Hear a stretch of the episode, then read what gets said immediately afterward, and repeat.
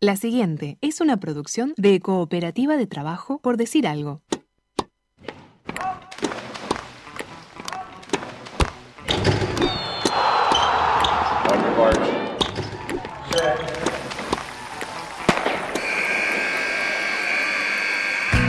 Hay deportes. Y en Por Decir Algo queremos hablar de todos. O de los que podamos desde este momento y hasta las 15. Por Decir Algo.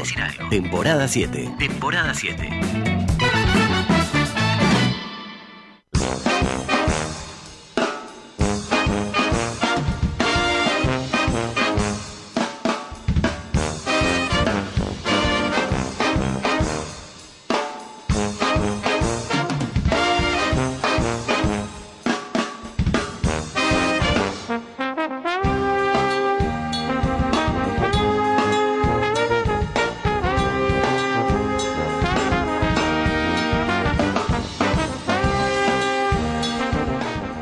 Que son más grandes que la propia vida, como le pasaba a Funes el Memorioso, que recordaba todo con tanta precisión que no le entraba información nueva.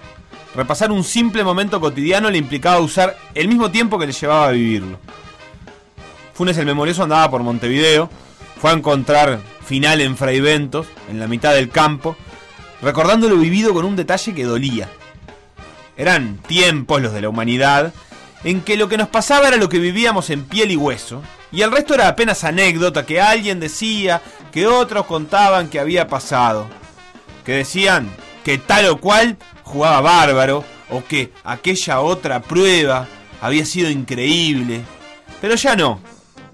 Ahora todo sucede al mismo tiempo y a todo momento. Lo que vivimos es el mundo entero, la cabeza trabaja al son de una trillonada de links que se entremezclan. Vivimos todo el mundo en piel y en control remoto. Hay, para ver ahora en el primer fin de semana olímpico de verdad, todo. No es metáfora, no es exageración, no es hipérbole. Sencillamente todo es posible y todo es mirable en un mundo que pone a través de YouTube absolutamente todas las opciones para ver todos los deportes de todo el mundo. Todo, todo, todo, todo, todo. Los Juegos Olímpicos son más grandes que el mundo y no entran en ningún libro de historia ni se podrán recordar nunca con tanto detalle porque entre tanta cosa todo se pierde. Al fin y al cabo, no somos funes, por suerte. Tenemos que seleccionar entre recuerdos y tenemos que seleccionar entre los canales de esta gente de marca claro, que es tan rica, tan poderosa y tan lejana. Es todo un tanto irreal en las madrugadas del fin de semana. Che, ¿qué están viendo? Se preguntan en los grupos de WhatsApp. ¿Qué mirás? le pregunta el muchacho que salió a tomar algo al novio que sigue en el sillón a las 5 de la mañana. ¿Seguís acá? Yo no te puedo creer. Esa es la frase más dicha en las madrugadas del fin de semana. ¿Qué haces? Despierta, le pregunta el padre a la hija, que tiene toda una logística armada para que 4.000 pantallas vayan rotando entre la tele, el celular y la computadora. Pero las frases de incredulidad vienen acompañadas de otras frases. Gente que dice, por ejemplo, pará, pero, pero ¿cómo va a levantar 115 kilos esa mujer que pesa 45 kilos? Y ahí entonces pasan a ser dos los espectadores, o mil, los sillones uruguayos se pueblan en la madrugada del domingo, del sábado, del viernes para tratar de absorber el mundo por los ojos.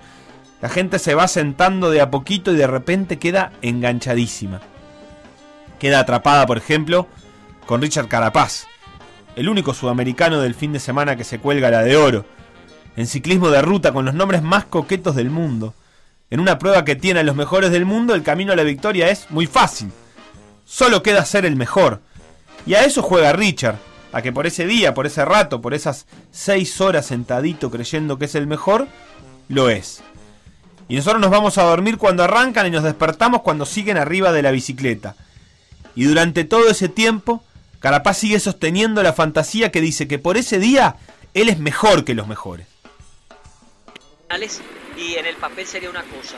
Pero yo creo que todavía hay que confiar en las piernas de Richard Carapaz. Ya comenzó hacia mirar, mirar hacia atrás Magnulti. Hacia atrás nada, hacia adelante todo. Están acercándose al autódromo y mira Carapaz también cómo va la situación de la carrera. Se quedó Magnulti, va solo Carapaz. ¿Al oro o a nada?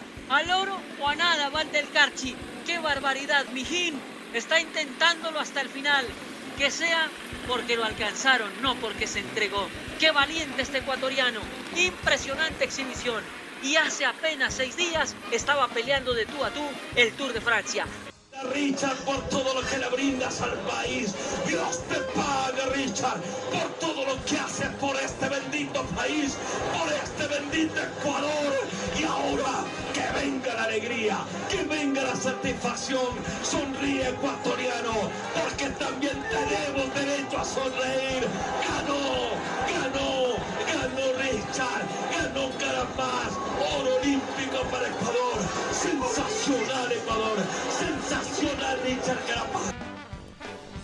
En definitiva, todos suspendemos la incredulidad. En la noche del sábado los bares pasan remo. La gente habla de remo. Magia olímpica que vuelve presente lo invisible. Mientras Cetraro y Kluber buscan lugar entre los mejores y nosotros tomamos un vino y decidimos recordar la noche esta como la de aquella competencia de remo que se definió tirando líneas al estilo bar y con suspenso y con alegría. Hay que ingresar en los primeros tres. Hay que meterse y clasifica. Vamos, la Uruguay, que hay energía. Dale, Nico, dale. Sí, no, que me, me mostraron Vamos, Nico. el otro, el otro bote. Vamos. ¿Dónde está Uruguay? Quiero ver a los uruguayos. Dale, Bruno, Allá dale, veo el uno. Veo el uno peleando por el segundo puesto. Ahí está Uruguay, Uruguay. segundo. Se mete segundo Uruguay, ¿eh? Últimos metros, un poquito ¿Y por qué no primero? Un ¿Y por qué no primero? Dale, ¿Por qué no primero Uruguay? Y ahí sí, ¿eh? Vamos, Uruguay, estrategia Escucho perfecta, gritos, vamos. escucho gritos y vamos Uruguay. Dale que queda energía, Bruno, Felipe, un poquito más. Mirá lo que es esa Está definición. segundo Uruguay, está vamos, segundo. Uruguay. Vamos, Ay, ay, Uruguay. ay. Primero Ucrania. Uruguay, poneme Primero número. ¿cómo está Poneme el Uruguay, número, por favor? Dale, Ucrania. Ay, ay, ay. Ay, no me digas, no, No, no, me la contés. No, no. Pero qué no. bárbaro. A nivel estratégico, Nico. El señor del bar que aparezca ya. Nico, a nivel estratégico, como dijo el entrenador, como lo decían Excelente. ellos, como lo contaba Andrés Cotini desde Tokio. Fantástico el trabajo de Felipe y de Bruno. Este es el fuerte de ellos. Este es el fuerte de ellos. Tercero Uruguay. Bien, Uruguay. tercero Uruguay. Sigue Uruguay en carrera. Tercero Uruguay. Qué lindo, objetivo qué que se trazaron cuando llegaron a Tokio, cuando se prepararon, cuando ya tenían la clasificación a estos Juegos Olímpicos, Nico, la verdad es muy emotivo ver este tipo de carreras, este tipo de desenlaces. Increíble, la verdad. Estoy transpirando Estoy- más que si hubiese remado yo. ¿eh? Estoy convencido que cada una de ustedes, cada uno de ustedes remaron junto con Bruno y Felipe. Esa madrugada también recoge una de las mejores historias posibles. Una ciclista sin nombre y sin equipo que se escapa del pelotón buscando quién sabe qué. Buscando una tarde de emociones. Es una matemática, una doctora en matemática de la Universidad de Cambridge, con todo ese nombre pomposo. Y es eso, no le queda más remedio, porque una enfermedad le cortó la carrera y dejó de ser ciclista profesional aunque igual corre y brilla en su país cuando tiene tiempo y gana. No se puede pronunciar bien su nombre, es austríaca y tiene consonantes donde van vocales. Se escapa, quizás porque hizo alguna cuenta que le dice que puede al menos sentirse cabeza de león un ratito. Pero el ratito se alarga y se vuelve horas, se vuelve kilómetros, y nadie se acerca a ver en qué anda la austríaca de la que nadie se acuerda. Y pasan los minutos y ella, que ahora sí ya podemos pronunciar el nombre, que es Enhofer, ya no sabe ni cómo pedalea, va más lento que todas, pero va más adelante que todas. Cruza a la meta apenas sosteniéndose en la bicicleta, casi se cae al levantar sus manos para festejar. Fuerza no tiene más, pero tiene un oro olímpico. Ann Keisenhofer, la doctora Keisenhofer, doctora en matemáticas. Qué esfuerzo, diría uno de los fríos números al calor de Tokio. Está avanzando totalmente descompuesta, pero primero liderando la carrera. No importa, el corazón es el que va, mira hacia atrás, le entran las dudas, no puede dudar. En este momento no puedes dudar, Keisenhofer, por la historia esta corredora austriaca. Ya le registramos en total 136 kilómetros, 800 metros en fuga y dentro de poco podría ser la ganadora del oro. Elisa Longo Borghini tratando de luchar para también es un logro inédito en el pedalismo. ¡Qué barbaridad! Llega con lo que le queda. El ciclismo agonístico, representado en la batalla de esta mujer, sola contra el mundo, logrando el sueño de muchas, pero que pocas pueden tocar. La doctora, la matemática, la campeona de los Juegos Olímpicos, Anna Keisenhofer. Es austriaca, es del mundo, es medalla de oro.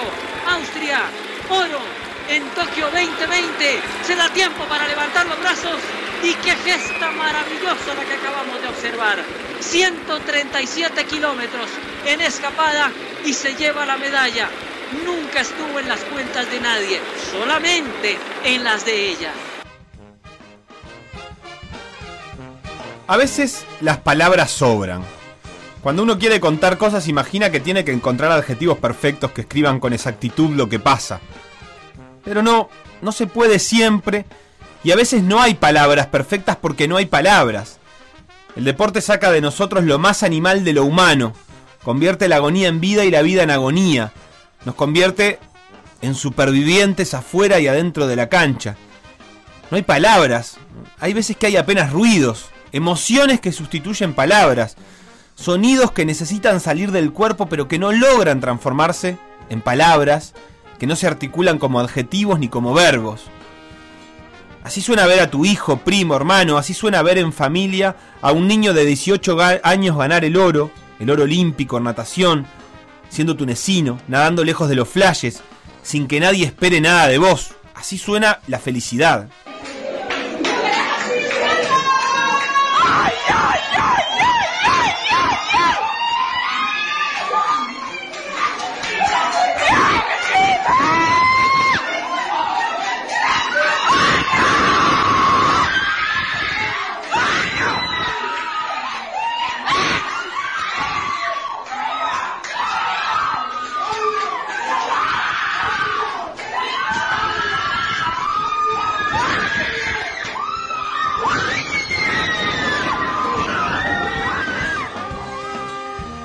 Y así suena ser oro olímpico en ciclismo cuando ni siquiera te dedicas profesionalmente a eso, así de animal, así de ausente en las palabras, que no llegan ni a formarse, son apenas sonidos que brotan del cuerpo. Así suena la victoria.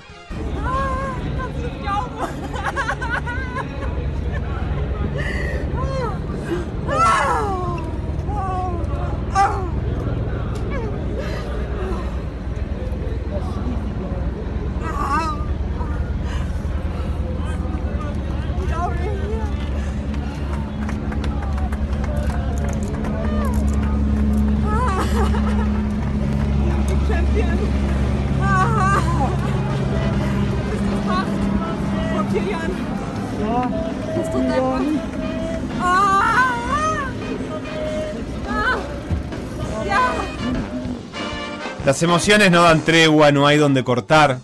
Uno le propone casamiento a su novia que acaba de competir y no es el primero que lo hace.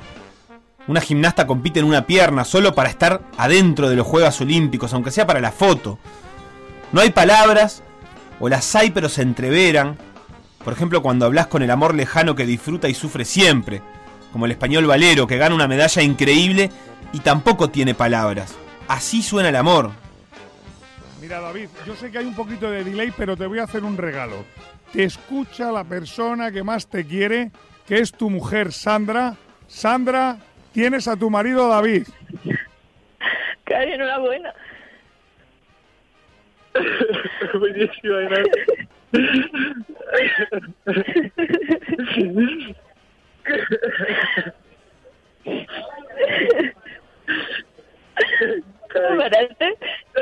dando tanto la alegría.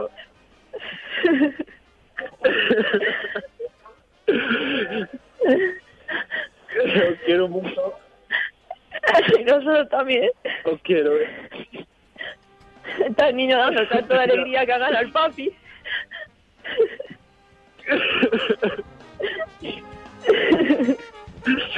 ¿Has visto cómo los sueños se hacen realidad? El más grande. Te queremos muchísimo. Quiero un montón. Al fin y al cabo, ¿qué importan las palabras que dicen significar tanto y que al mismo tiempo dicen que sobran? Y que sea así, menos palabras y más dejar salir el instinto animal.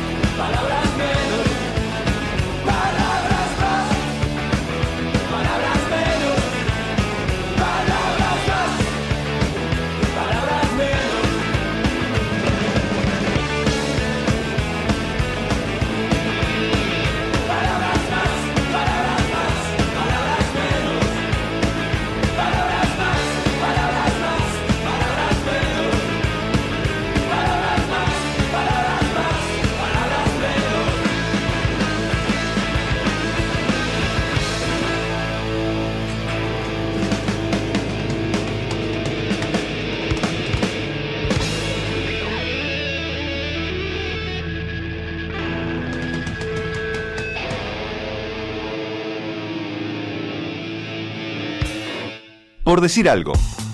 Conducción. Felipe Fernández. Sebastián Moreira. Y Facundo Castro.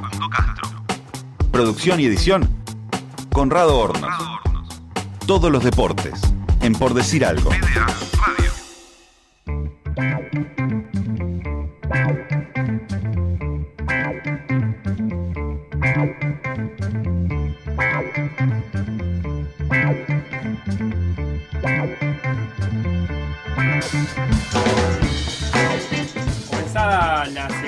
Gracias al sobredosis de streaming. ¿Me subís el retorno, Sebastián, un poquitito? Dale un poquito más. El 4, número 4. minutos sentado Número 4, acá número 4. y ve- Dale más, dale más. que dale el más, aire dale- y me pedís al aire. Dale más. Bronca, Sí, sí, ahora sí me siento bien. Gracias. Escuchame una cosa, ¿Cómo Felipe. estás? Qué lindo sobredosis de streaming que hiciste. ¿Cantidad de horas acumuladas de olimpismo en el fin de semana? Eh, menos de la que me hubiera gustado. Sí, eso siempre. Menos de la que me hubiera gustado. Lo que sí tengo Pues que está decir- para meter 12 horas de ¿Sabes corrido. lo que pasa? Es que mm, atenta un poco con la vida familiar porque el rato que tenés libre es a la noche y entonces tengo que manejar ahí. A veces tengo que poner una serie, a veces tengo que poner eh, los hits de natación. Lo- sí, ¿cuáles serían los hits de natación? Eh, nadando, na- nadando, nadando. Yo te Las voy a buscar. y el viento. Lo, te voy a decir algo. El, Pero sí, el ¿sabes oli- lo que estoy Juegos haciendo? Olímpicos son los, es el momento más familiar del deporte, igual. Es raro no encontrar un deporte que no cuelgue a, a- Está a bien, todo. pero- Vas pasando, vas Sí, de gimnasia, el badminton, No, las y a- pesas y, y- y vas Y enganchando. a Cari la convenzo con, con las finales. Sí, ayer de noche estuvimos viendo las finales de, de natación, que son emocionantes. Pero, por ejemplo, me dijo, y gimnasia, y justo en ese momento no había, arrancaba más en la madrugada. Bueno, pero ahora está todo disponible, o sea que vos uno puede falsear una gimnasia de la que no sepa el resultado y Ah, verla no, como no, en vivo sin problema. No, eso no. Lo que sí estoy haciendo, te iba a decir, Sebastián, es arrancar un poquito más temprano mis días. Hoy me levanté a las 7. Sí. Para ver, para ver, para ver a Nicole Franco un rato, 7 y media, pero sé que me levanto y pongo algo y hay. Es que son los primeros juegos, aparte en que está todo disponible. Eso es ya en Río pasó que era necesario compartir pantalla, pero ahora en la página de Marca Claro están todos los deportes, todo el tiempo que estén disputándose. Y eso lo hace de un nivel de... eh, eh, la verdad es que cuando no estoy mirando siento que estoy desperdiciando mi vida. Ese es el punto al que me pasa y digo, bueno, no me puedo estar perdiendo esto que Yo está no, pasando ¿sabés ahora. lo que me está pasando? Y voy a convocar a la gente a ver si le pasa también. No estoy pudiendo elegir. Empiezo a bajar y digo, no, pero si cliqueo acá, pero me, si no- me pierdo esto. Si pongo el volei, me estoy perdiendo. Y si, pero si pongo esto otro, eh, tengo muchas opciones. Quiero que la gente me diga qué es lo que vio el fin de semana, cómo está consumiendo los Juegos Olímpicos. Me interesa mucho eso, cómo lo está consumiendo y seguimos conversando un ratito más. Instagram. Por decir algo web. Twitter. Por decir algo web. Facebook. Por decir algo. WhatsApp. 098-979-979. ¿Qué te reí? Ay, mijo, me puse a llorar con el español y su esposa A y la china y todo eso. Sí. Eh, no, muy emocionante. Es muy español. lacrimógena, los Juegos Olímpicos son lacrimógenos. Pero el del español me gustó mucho. Sí, sí. El español, esto fue hoy de mañana, a la media mañana habrá sido. Terminó recién. A las ocho y media, nueve, que consiguió el bronce en mm, ciclismo de montaña. Se dice así. Mountain bike. Se dice Eh, después una remontada increíble y bueno, se generaron cosas. No, y yo siempre lo que pienso, nosotros apenas levantamos los deportes más conocidos y los deportes de habla hispana. Cada, en general, una vez por Juego Olímpico hay alguna historia de un argentino. Ahora fue, por ejemplo, el retiro de Pareto, Pareto. que fue muy emocionante porque la esperaron todos los deportistas en un pasillo para entrar a la, La villa. Peque, la Peque, Eh, ¿no? Sí, la Peque, la, eh, todos los deportistas argentinos para entrar. Eh, esta del español, y, y siempre me quedo pensando la cantidad de cosas que pasarán en, en, en los, en los países de los que no podemos registrar las emociones porque simplemente no, no nos llegan. Bueno, pero mirá lo que te voy a decir y acá me pongo... que son la mayoría, porque las medallas de habla hispana son Muy poquitas, estamos. Eh, me voy a poner un poquito a hablar de, de la profesión. Qué importante, qué importante que haya periodistas de cada país contando esas historias. Porque vos sabés lo que hay detrás. Acá en este caso, además, sobre el terreno, llegó el español y le pusieron a la esposa. Eso no lo puede hacer otra persona que no sea un periodista español. Sí. Para preguntarnos para qué sirven después lo- los medios públicos. O los medios de cada país. No lo puede hacer otro periodista que no sea español. No lo va a hacer otro periodista que sea español. Nadie te va a contar el retiro de, de- de la Peque como los periodistas argentinos. Sí, sí, de Por hecho. eso es clave que, la, por más eh, cariño y amor que le pongan en este caso, claro que están haciendo una. La verdad que las transmisiones, claro, están siendo muy buenas. Han invitado, en el básquetbol estaba El Chapu, ¿no? Nocioni, el Chapu Nocioni estuvo comentando. Yo agarro gimnasia y el, y el tipo que me está relatando gimnasia me habla del nombre de las pruebas. No, me, está, ha- me está habla muy de- bien la transmisión de Claro. Me habla de, de- de los, de los entrenadores que pasaron. Bueno, Felo, pasamos el audio de la ciclismo de ruta femenino, fue una de las historias más increíbles que va a dar seguro en los Juegos Olímpicos. Y durante la prueba, quien relataba sabía quién era esa competidora que no estaba ni entre las 50 más importantes de la prueba. Eso es un laburo que implica conocimiento. Sí, pero también eso de, de tener ahí, porque ¿quién va a enfocar? eh, en, en el caso de Pareto se retira sin, sin haber llegado a instancia decisiva, entonces es una historia que se pierde por ahí. Sí, sí. Eh, la del español fue bronce, te agarra algún otra algún otro periodista y, y más que ser una medalla de bronce no, no te va a poner a tu mujer, no sabés. Vos de afuera a veces no calculás para qué se preparó ese español. Capaz que se preparó para el oro y, es, y, y termina siendo un fracaso. Digo, no lo sabe. Ahora, el periodista español que sabe Sí, sí. y que dice, bueno, esto ya es un logro en sí mismo y además tengo la posibilidad de conectarlo con la esposa, eso es un valor agregado tremendo. Lo mismo cuando, cuando, cuando en el relato de TNU celebramos el, el que el bote uruguayo de remo se haya metido en semifinales. No lo va a hacer nadie en el mundo. ¿Quién va, qué, otro, ¿Qué otro periodista de otro país va a celebrar o va, a- o va a entender la importancia para Uruguay de meterse en una semifinal? Que para, si mirás con la lupa grande el Juego Olímpico, no pasa nada. O sea, Sí, no, no es un hecho destacable meterse en una final. Ahora, si tenés un uruguayo que sabe lo que involucra, sabe cuál es el remo, el lugar del remo en el deporte uruguayo, le va a dar otra vuelta. Entonces, eh, a mí me saco, pero bueno, ni que hablar que me saco el sombrero, en este caso por el Facu y, y André, que están allá contando las historias, haciendo el seguimiento a los uruguayos, que de otra manera, y nos ha pasado en otros Juegos Olímpicos, se te pierde. Se te pierden. Y valoro muchísimo de esos otros periodistas que, que son capaces de rescatar las historias para, para que esto no quede en un, en un dato anecdótico de un español ganando una medalla de bronce. Sí, sin duda. Y es, es- es muy difícil este, seguir los juegos. La, la- la verdad es que de estas historias está, está lleno eh, y van, se van acumulando.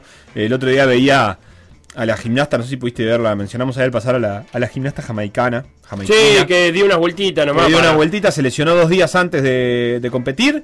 Eh, Se rompió y la dijo- rodilla. Se rompió la rodilla, pero dijo yo, o sea, yo me voy a subir y voy a competir. No sé cuándo voy a volver a estar acá. Y se agarró de la, creo que eran las paralelas, Las paralelas, sí. las barras. Dio dos vueltas, eh, y cayó con una pierna, saludó y se reía un montón. Este, son como pequeñas cosas que van dejando ahí y que quedan recontra atrás y que uno no sabe. Yo me quedo con esa idea de. em, estuve bastante colgado viendo alterofilia, que es un deporte que me, me gusta muchísimo. El formato de disputa que tiene me parece sumamente atractivo. Eh, Es lo mejor que tiene, creo, el formato de disputa. Porque Sí. por más que no sepas, vos decís, estabas sumando kilos y van eliminando algunos. Y van, pero van pidiendo, Claro. y van, van, van pidiendo la cantidad de peso que quieren levantar, y van midiendo la otra.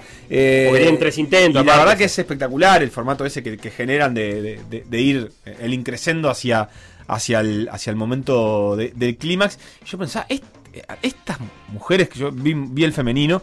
La filipina que se puso a llorar. O sea, ¿Qué tremendamente. andará pasando ahí? Nunca lo sabremos, porque eso es lo que tienen los Juegos Olímpicos también de inmensos. eh, y que ahora vemos todo, esa es la verdad. Entonces, como ves todo, también te queda más curiosidad. Yo que sé, supongo que hace 15 años eh, no veíamos esto y, y pasaba de largo esa historia. Pero ahora, vos solo con ver las escenas decís, acá hay algo. Sí, por ejemplo, ahora me, me hiciste acordar, hoy nadó Nicky Frank, ya hablaremos de ello, pero estaba, estaba Andrés en la zona mixta, porque allá se están dividiendo el laburo, el Facu está de, en posición de fotógrafo, y, pero como fotógrafo no puede ir a la zona mixta, entonces va Andrés, y la verdad que cambia tremendamente, la vamos a escuchar a, Nicole Frank, a Nicky Frank, cambia tremendamente escucharla a ella, eh, a la hora de ver el resultado. Nicky salió última. Nadó cerca de su récord nacional. Eso es- era, una, es un parámetro. O sea, eh, que, es que más importante que, que la posición. Pero la escuchás hablar y decís, ya está, estuvo bien. Ella habla de, de que, de que está contenta, de que vino, acá no vino a buscar buena, no vino, no, dijo incluso, no vengo a mejorar la marca, vengo a, a sumar experiencia. 17 años para, para Nicky Frank. Pero ese, eso, ¿quién va a parar a ni ¿Quién va a parar a la última de una prueba de los 200 combinados femeninos? No la nadie va a tomar esa declaración salvo un periodista uruguayo. Así que reivindico la presencia de periodistas en el lugar de los hechos. Sí, sí, sin duda. Ese es mi mensaje. Sin duda, están siendo unos juegos preciosos que le quedan todavía dos semanas, eh, que se pueden consumir a toda hora y en todo momento y que estaremos tratando de reflejar en estos días. También hay otras cosas que han sucedido, Felo, así que si te parece, vamos cerrando este primer Sí, bloque. eh, vamos, No, así, ¿no sí, sí, no, no, vamos a cerrarlo, sí. Lo que quiero decir es avisarle a la gente bien. que vamos a tener, vamos a hacer así. un primer bloque después de esto, donde vamos a hablar del campeonato local de fútbol uruguayo, que en definitiva creo que el fútbol le importa a, a algunas personas en este, en este momento. Y luego los últimos dos bloques sí nos meteremos de lleno en los Juegos Olímpicos con lo que pasó y alguna cosita que pasará. Lo que pasó en por decir algo, revivirlo en pda.uy o buscar los podcasts en Mixcloud o Spotify.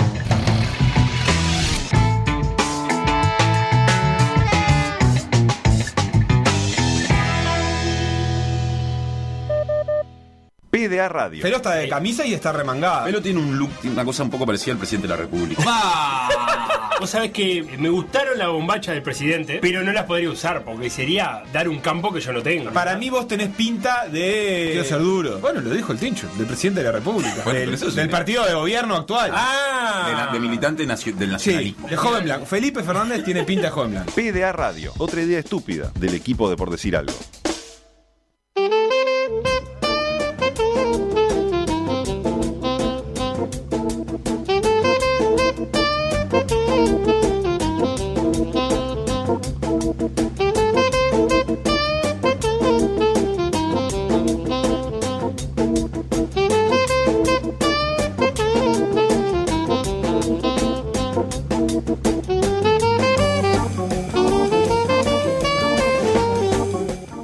Pusimos al día con el campeonato uruguayo, con, con la fecha que había quedado a mitad de camino por el suicidio de Williams Martínez. Y se jugó entre sábado y domingo los cuatro partidos que, que restaban jugarse. Cerro Largo Wanderers, Sudamérica Fénix, Torque Cerrito. ¿Me comí uno? No, estoy, estoy bien. Torque Cerrito. Eh, Liverpool, eh, claro, Cerro Largo Wanderers el sábado pasado. Sudamérica Fénix, Torque Cerrito, Liverpool Peñarol, claro. Nacional Ah, Villa se entendió Esos cuatro. Ah, está, está. Ah, la IASA Fénix, Torque Cerrito el sábado. Liverpool. Peñarol, ¿Cuántas veces va a decir? Nacional Villa Pañuela el domingo. Primero lo cuentan los hinchas y después nos metemos nosotros. Bueno, un primer tiempo con, con saldo positivo porque me acabo de enterar que mis zagueros podían subir al área contraria y hacer goles. Me parece fantástico, es algo que no pasaba creo que desde que volvió Rusomando en la B, más o menos una cosa así. Pero bien, vamos a ver qué pasa, esperemos no ser tan miserables. Juego final del primer tiempo, 1 a 1. Primeros 20, ahí tuvimos la pelota hasta el gol. Y después ahí nos quedamos un poco. Y está, creo que hasta ahora merecido el empate. Hasta ahora me gustó, me gustó el planteo y está. Así que bueno, vamos a ver qué pasa. Vamos, Feni. Bueno, estamos en condiciones totales de afirmar que un tito inteligente, un tito inteligente sirve al punto porque, bueno, al menos es sumar algo, que bueno, es algo que no veníamos haciendo. Yo a esta altura no perder es, me, me deja muy contento. Esperemos que esto siga mejorando.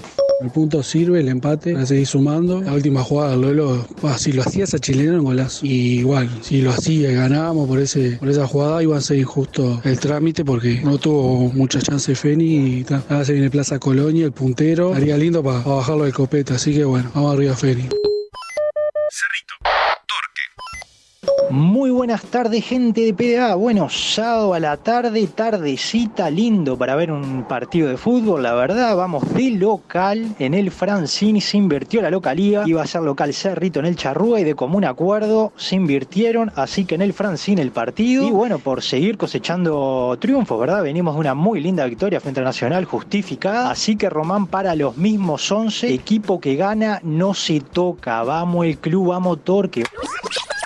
Bueno, bueno, se nos complicó el partido, 12 minutos y ya nos echaron a uno bien echado, no estamos jugando a nada. Y bueno, se le fue la patita y se nos complica el partido, muchacho, con 10 todo el partido, increíble. Bueno, acaba de terminar el primer tiempo del Cerrito Torque. Qué bruto que son los de Torque, qué patada más fea que pegaron. Bien expulsado ese muchacho que no sé cómo se llama. Creo que merecimos mucho más, lo tenemos en un arco. Creo que en el segundo tiempo el gol está a caer. Vamos arriba, Cerrito, que este partido es ganable. Final del primer tiempo, 0 a 0. Tuvo chance Cerrito, algún remate de afuera, tuvo alguna clara al final. Nosotros no jugamos a nada. Ni cuando teníamos 11, ni obviamente cuando nos expulsaron nos quedamos con 10 menos, todavía no la tocamos.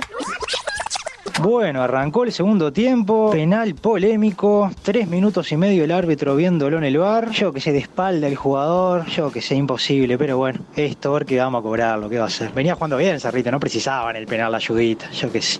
El Cerri nomás. Qué triunfo el Cerrito. 2 a 0 contra el Torque. Muy superior a Torque. Bueno, lo dijo el técnico de ellos, ¿no? Que fuimos superior, que lo sorprendimos, que jugamos bien. Y creo que tendríamos que tener más puntos de lo que tenemos hoy en día. Pero bueno, pasito a pasito y a cumplir el objetivo de quedarnos en primera y por qué no entre una copa. Terminó el partido y bueno, marchamos, nos comimos dos, dos de penal, sigo diciendo que el primero para mí, cobran uno cada diez más o menos, pero bueno, de todas formas se jugó muy mal el partido, muy mal, casi no creamos chance de gol y bueno, merecida victoria de Cerrito. Se perdió, levantar cabeza y esto sigue muchacho, ¿qué va a hacer? Se gana y se pierde. Final de los primeros 45 minutos. Por ahora hay paseo en Belvedere. Gana 2 a 0. Liverpool de forma totalmente justificada debió hacer algún gol más, incluso ligando más o menos bien. Hay puntos altísimos en Liverpool. Está notable lo que está jugando Fabricio Díaz, Mauricio Lofreda, impecable en la marca. Bueno, lo siempre del Tofi y los de arriba, que son unos enfermos. Hoy nos falta el Colo Ramírez, pero está Federico Martínez, que está encendido. Papelito y Alan Medina, que siempre aporta un montón cada vez que entra. Esperemos, esperemos que esto termine como viene. Por ahora, paseo en Belvedere. Bueno, Liverpool me saca años de vida. La diferencia entre los titulares y los suplentes es abismal. Y encima hacemos los cambios que están bastante mal hechos y Jean-Pierre se lesiona, recién entrado se lesiona, así que terminamos jugando con 10 y pasó lo que pasó. Ser hincha Liverpool es esto. Estábamos en un espejismo. Fin de semana y se viene lo más lindo. Juega el Villa, el Villa Nacional. Vamos arriba hoy, llegamos motivados. Venimos a ganarle 2 a 0 a Deportivo Maldonado. Nacional viene de quedar eliminado a la Sudamericana. Estamos mejor de ánimo. Retomamos el campeonato uruguayo jugando contra el Villa Española. Veamos cómo viene esta gente con toda su cultura de barrio en la visita. 15 minutos del primer tiempo, ya tuvimos un penal, ya lo marró Vergesio, cosa rara, pero bueno, a veces sucede. Nacional Villa Española en el Gran Parque Central. La roba Martínez en la mitad de la cancha, se la da Campo que desborda al medio y el matador, el goleador, el que no falla nunca, nuestro capitán, va enmendando el error del penal y es gol. Gol para Nacional a los 20 minutos, Nacional 1, el Villa 0. ¡Gol no! ¡Golazo de Ocampo! ¡Golazo de Ocampo! ¡La pica! Se fue solo, imponente Ocampo. ¡Moreira! Ocampo vale 16 millones de dólares hoy. Contundente 2 a 0 Nacional, ampliamente superior a Villa Española, que no se encontró con la pelota, que no llegó, que no atacó prácticamente, más que algún pelotazo en el primer minutos del primer tiempo. Vamos arriba, todo para el segundo. Y lo grito, lo grito, lo grito, lo grito. Tres minutos después, te lo grito. Es gol de D'Alessandro, el primer gol de D'Alessandro Nacional. Nacional 3, Villa 0. Segundo tiempo, Villa Española arrancó mejor, llegó más, atacó. Enseguida Nacional se encontró, llegó el tercero y fue ampliamente superior. Cosas para resaltar, buenas para Villa Española, la entrada de Bigote López. El Bigote volvió a jugar después de mucho tiempo, de varios partidos, entró y las dos más claras del, del partido fueron de él. Vamos arriba el Villa y nos vemos el próximo lunes contra Cerrito. Vamos arriba. Con una mayor intensidad que la que mostramos en los partidos pasados, con una muy buena contundencia de nuestros jugadores, es que este, terminamos ganando este 3 a 0 que era necesario para seguir prendidos ahí. Somos los únicos que estamos a tres puntos de plaza, hay que esperar que se caiga. Está bueno lo que mostró Nacional hoy. Hoy estuvo, estuvo bien, pero bueno, digamos que jugamos contra uno de los cuadros más débiles de este torneo. Nacional 3, Villa Española 0. El interminable Bigote López entró y tuvo dos, tuvo dos goles. Interminables ese hombre. Plaza Colonia con 26 puntos es el único líder de la apertura 2021, seguido a partir de esta fecha por Nacional, que llegó hasta los 23. River tiene 21, Liverpool tiene 20 y Felipe, ahí corto yo, los cuatro que tienen chances de ganar la apertura. Peñarol y Torque, que tienen 18, quedan afuera con 5 puntos de plaza. En estos 12 se quedan afuera definitivamente. Sí, estamos hablando de que están 8 puntos abajo por cuando se faltan 12, 12 por disputar, pero además con cuatro equipos adelante. O sea, Así que, ¿estamos de acuerdo? Sí, sí, sí. Plaza Nacional, River y Liverpool. O sea, lo si, cual si no fuéramos significa... un programa deportivo serio, hubiéramos arrancado diciendo que Peñarol perdió la posibilidad de salir campeón en la apertura. Y arrastró a Liverpool a, a un lugar más incómodo, porque le sacó dos puntos. Ah, bueno, se arrastró solo el Liverpool, ¿no? Se arrastró solo. Em, Se arrastró solo a ese lugar, quiero decir, porque jugó una primera 60 minutos espectaculares de Liverpool, haciéndole un, un- un- general- generándole un problemón a Peñarol en la zona izquierda de la defensa de Peñarol, y que me dio además la sensación de que el equipo de la Riera ya empezó a extrañar a Formiliano. Es el primer partido sin Formiliano, que se va a ir a jugar al exterior, y ya lo empezó a extrañar, y además me parece que oregió la carta y dijo, también vamos a empezar a extrañar a Piquerés. Porque Valentín Rodríguez, eh, la Riera dijo, se va a ir haciendo, pero claro, cuando en estos calendarios donde te queda el periodo de pases metido, no hay mucho tiempo para ir haciéndose. Porque estás en, ya estás en el medio de un campeonato. Y, y tenés la tabla anual al final y no hay intermedio en el, en, el, en el medio, valga la redundancia. Entonces no hay... Las distancias que se generen ahora van a ser más difíciles de descontar que otros años que había estos siete partidos de- del intermedio, que en realidad para Peñarol solía ser al revés, en el intermedio que solía quedar más lejos aún. Pero... Quedan 19 partidos, por lo tanto, Mm. eh, en este año. Por lo que Peñarol La Riera no tiene mucho tiempo para acomodar sus piezas. Sé que la directiva de Peñarol está trabajando en la, en la contratación de un zaguero. Gastón Silva sonó muchísimo. eh, es uno de los que la dirigencia quiere. eh, lo ha dicho Rulio públicamente. Y, y no descartan ir por un lateral izquierdo para suplir la baja Gastón de, Silva. de Piquerés. No, Gastón Silva para suplir a Formiliano. Bueno, pues, hará lo que tenga que hacer. Si- Hará lo que precise. Sí, de pero lateral izquierdo ha jugado un montón. Sí, ni que hablar. Y, pero si, se- si las urgencias están en la saga, me, me imagino yo que irá a resolver la saga. Depende Sí. si, ve- si viene un lateral izquierdo o no viene. Quedó corto Peñarol eh, en la saga. Este, con la ida de Formiliano. Y la no renovación de Abascal quedó con. Y le va a llevar mucho tiempo igual eh, sustituir a Formiliano. No es una, no es una cuestión de nombres. No. Este, es una cuestión de lo difícil que es jugar, que, que es armar una defensa. eh, después que la tenés armada cuando se te va, no la sustituís. No. es un. Yo creo que el 9, capaz que tenés un golpe de suerte y metes un tipo que hace goles, le tirás 10 pelotas al área y mete 3. Y, Y bueno. lo que pasa es que Peñarol, pero el- en la golpe- defensa. El golpe de suerte de los zagueros lo gastó con Lema. Sí. Ese fue su golpe de suerte. Después, después y antes han pasado, desfilados. Sí, bueno, no, Cajelmacher ha, ha tenido una muy buena actuación en No, Peñarol. por sacando a. Cajelmacher y a Formiliano. A Para mí, claro. la, la pareja que había logrado Peñarol era una pareja Sí, va a más- extrañar eso. más que digna. O sea, le ha resuelto un montón de problemas a Sí, Peñarol. una muy buena pareja esa. Y entonces, eh, estoy de acuerdo contigo que le va a llevar un tiempito, que no lo tiene, ese es el problema de hacer un, hacer un periodo de pase en el medio. No lo tiene hasta que no se acompasen de nuevo lo- los calendarios con, con los periodos de pase, va, va a seguir sucediendo esto. Eh, Liverpool, que lo decía Guzmán, que es, el, es el, equipo más goleador, 30 goles, jugó sin el Colo Ramírez, igual hizo 3 goles y podría haber hecho alguno más. Federico Martínez cerró un gol el segundo tiempo, increíble. Gran jugador de nuevo Federico Martínez. Eh, pero, pero tiene una facilidad para hacer goles Liverpool que, que es llamativa, insisto, sin su 9 y goleador además, y uno de los goleadores de la apertura, eh, detrás de Vergesio creo yo, ahora está. Pero no, además está muy por encima de los otros equipos en respecto a los goles. Hizo 30, estaba viendo, Pla- Plaza hizo 15, o sea, Plaza hizo la mitad de los goles que Liverpool. Eh, Nacional hizo 20 y River 21 son los que están más cerca, porque después Peñarol hizo 17 y Torque hizo 16, o sea, en general hizo el doble que goles que todos los equipos de, de primera Sí, división. Liverpool. pero para encontrar eh, equipos que eh, reciban la misma cantidad de goles que Liverpool, te tenés que ir abajo de la tabla. Sí, es, es una defensa de 17, mitad de tabla para abajo. Con 17 goles en contra, recién al, recién Fénix, que va décimo primero, tiene, tiene 20 y a partir de ahí sí tienen más o menos 17. Todos los demás tienen menos de 17 goles en contra. Eh, el cuadro de, de Jorge Baba. Ayer Peñarol creo que suma anímicamente de todas maneras, más allá de que el, el resultado en sí lo deja fuera de la lucha del torneo de apertura, o, o por lo menos lo deja eh, dependiendo de, de hechos que no tienen que ver con el curso normal de un campeonato. eh, pero suma en lo anímico, y me parece que para el ¿Vos momento de? Peñarol, sí, sí, yo creo que, que levantar un 3 a 0 o un 3 a 3 en un ¿Pero campeonato. te dura eso? que a- 48 bueno, pero, horas. pero además, además yo creo que Peñarol tampoco ganando es que seguía estando lejos. No, Entonces. El haber sumado en lo anímico, más la suma de lo anímico del clásico, yo creo que a Peñarol le viene bien.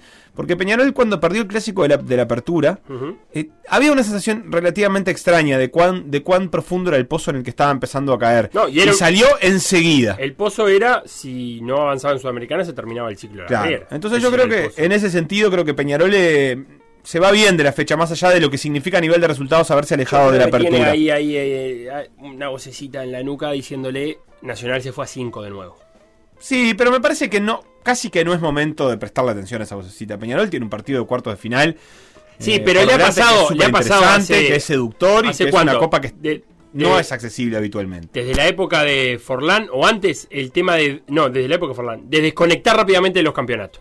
No ha, sal- no ha podido, Peñarol no ha podido, Forlán, Saralegui, La Riera, no ha podido pelear los campeonatos hasta el final. Ese es un problemón. se desconecta muy rápido de la pelea de campeonato. Y a veces es difícil estar desconectado del campeonato sin pelearlo y tener que sumar puntos igual por la tabla anual. Porque ahora en julio es muy difícil decirte vos, tenés que ganar porque a fin de año, capaz que, ¿entendés lo que digo? Seis cuando faltan seis meses y tuvo un campeonato. Otra vez Peñarol se vuelve a desconectar muy rápido de la pelea del campeonato y no lo va a tener como uno de los, de los animadores. En cuatro fechas esto se reinicia y Peñarol va a estar peleando clausura. Eh, Sí, más allá de que vez, ahora ah, tiene que prestar la atención por lo anual. ya no estás. Sí, está claro, está claro. De hecho, está fuera de, mm, de- de copas, este, pu- puntualmente fuera de la Libertadores. Uno solo va a la Libertadores, ¿estamos de acuerdo? Si Liverpool termina entre los ocho primeros, sí, el anual. Liverpool tiene guardado, reservado ese lugar de, de grupo, de fase de grupo de Libertadores, siempre y cuando termine entre los ocho primeros. Bien, eh, y Nacional que encuentra una victoria que era impostergable y al mismo tiempo de no demasiado atractiva o que no cambia demasiado el rumbo. Una victoria que era obligada después de la eliminación, que era obligada por el rival que tenía enfrente, eh, que era obligada por la superioridad de plantel que, que tiene Nacional, que es abrumadora. Y que lo mejor que se puede decir es que, bueno, que no siempre en esas condiciones se gana. Y Nacional lo logró. Algo de eso decías vos ayer al cierre del partido. Este partido a otro se le pudo haber atragantado, se le atragantó a Peñarol, a Nacional. Su ventaja será que no. Pero eh, sí, eh, evidentemente va a tener que acumular varios partidos antes de sacarse el mal gusto de la eliminación y poder pensar que pelear este campeonato empiece a borrar eso. Tiene la obligación de pelear ese campeonato eh, con un fixture que creo que le puede llegar a, a dar una, una mano, por lo menos ahora tiene a Deportivo Maldonado. Que Sí, es un pero las últimas dos no. mal. Las últimas dos no, pero yo creo que si Nacional gana ahora va a llegar a las últimas dos ya un poco más renovado.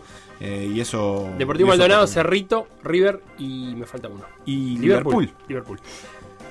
Es verdad, en esa comparación con Peñarol, Nacional termina sacándole dos puntos de diferencia en esos enfrentamientos con Villa Española. Peñarol lo empató, Nacional lo ganó. Eh, ese es el es una de las de las argumentaciones.